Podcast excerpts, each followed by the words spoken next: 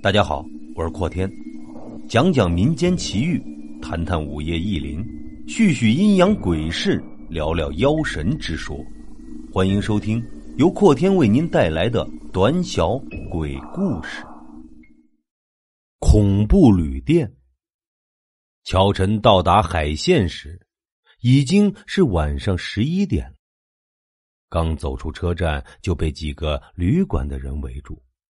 这些所谓的旅馆，大多数民宅改的，房子就那么几间，价钱也不高。乔晨从中选了一家最便宜的，跟着一个老太太走了。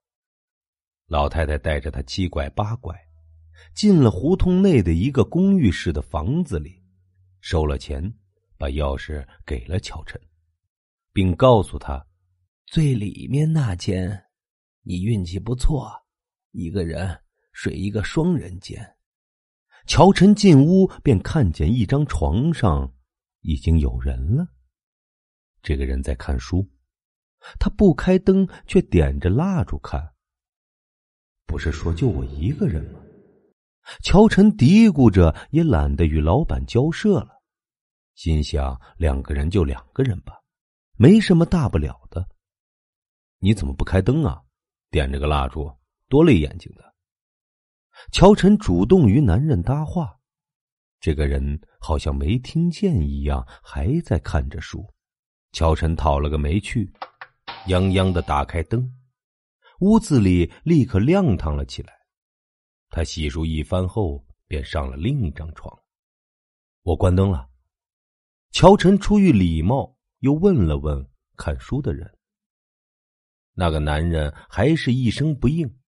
过了一会儿，乔晨把灯关掉了。乔晨侧着身，面朝墙躺着，躺了一会儿，他忽然感觉背后有些发凉。他猛地回头，看见那个看书的人竟然在看着他。两人对视了一下，看书的人便收回了目光，继续看着手中的书。烛光下。男人面无表情的脸异常的惨白。乔晨打了一个冷战，暗暗的观察着这个男人。他穿着一件黑色的风衣和一条黑色的裤子，衣服穿的整整齐齐的，根本就没有要睡的意思。乔晨觉得这个人有些怪异，不管是举止还是穿着。乔晨没有深想下去。三个小时的车程让他疲惫不堪，很快的进入了梦乡。黑暗中，乔晨忽然感觉黑衣男人从床上走了下来。他睁开眼睛，看见这个男人正在用墩布拖着地，湿乎乎的，怎么也擦不干净。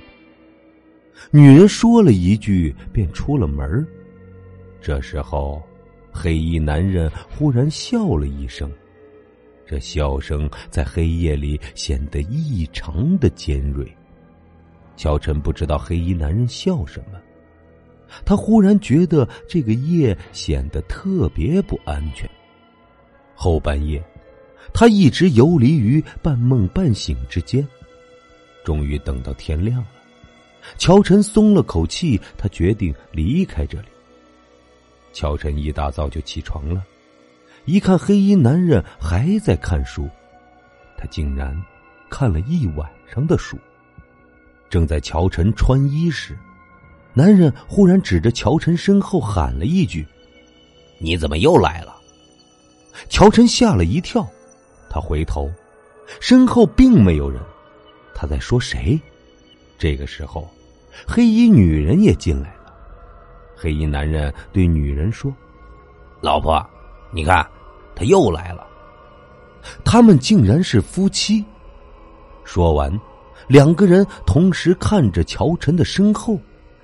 乔晨不知所措，他不知道自己的身后到底有什么。愣了一会儿，乔晨走出了门，他要找老板问个清楚。老太太坐在门口。乔晨走过去，我房间那个男人到底是谁？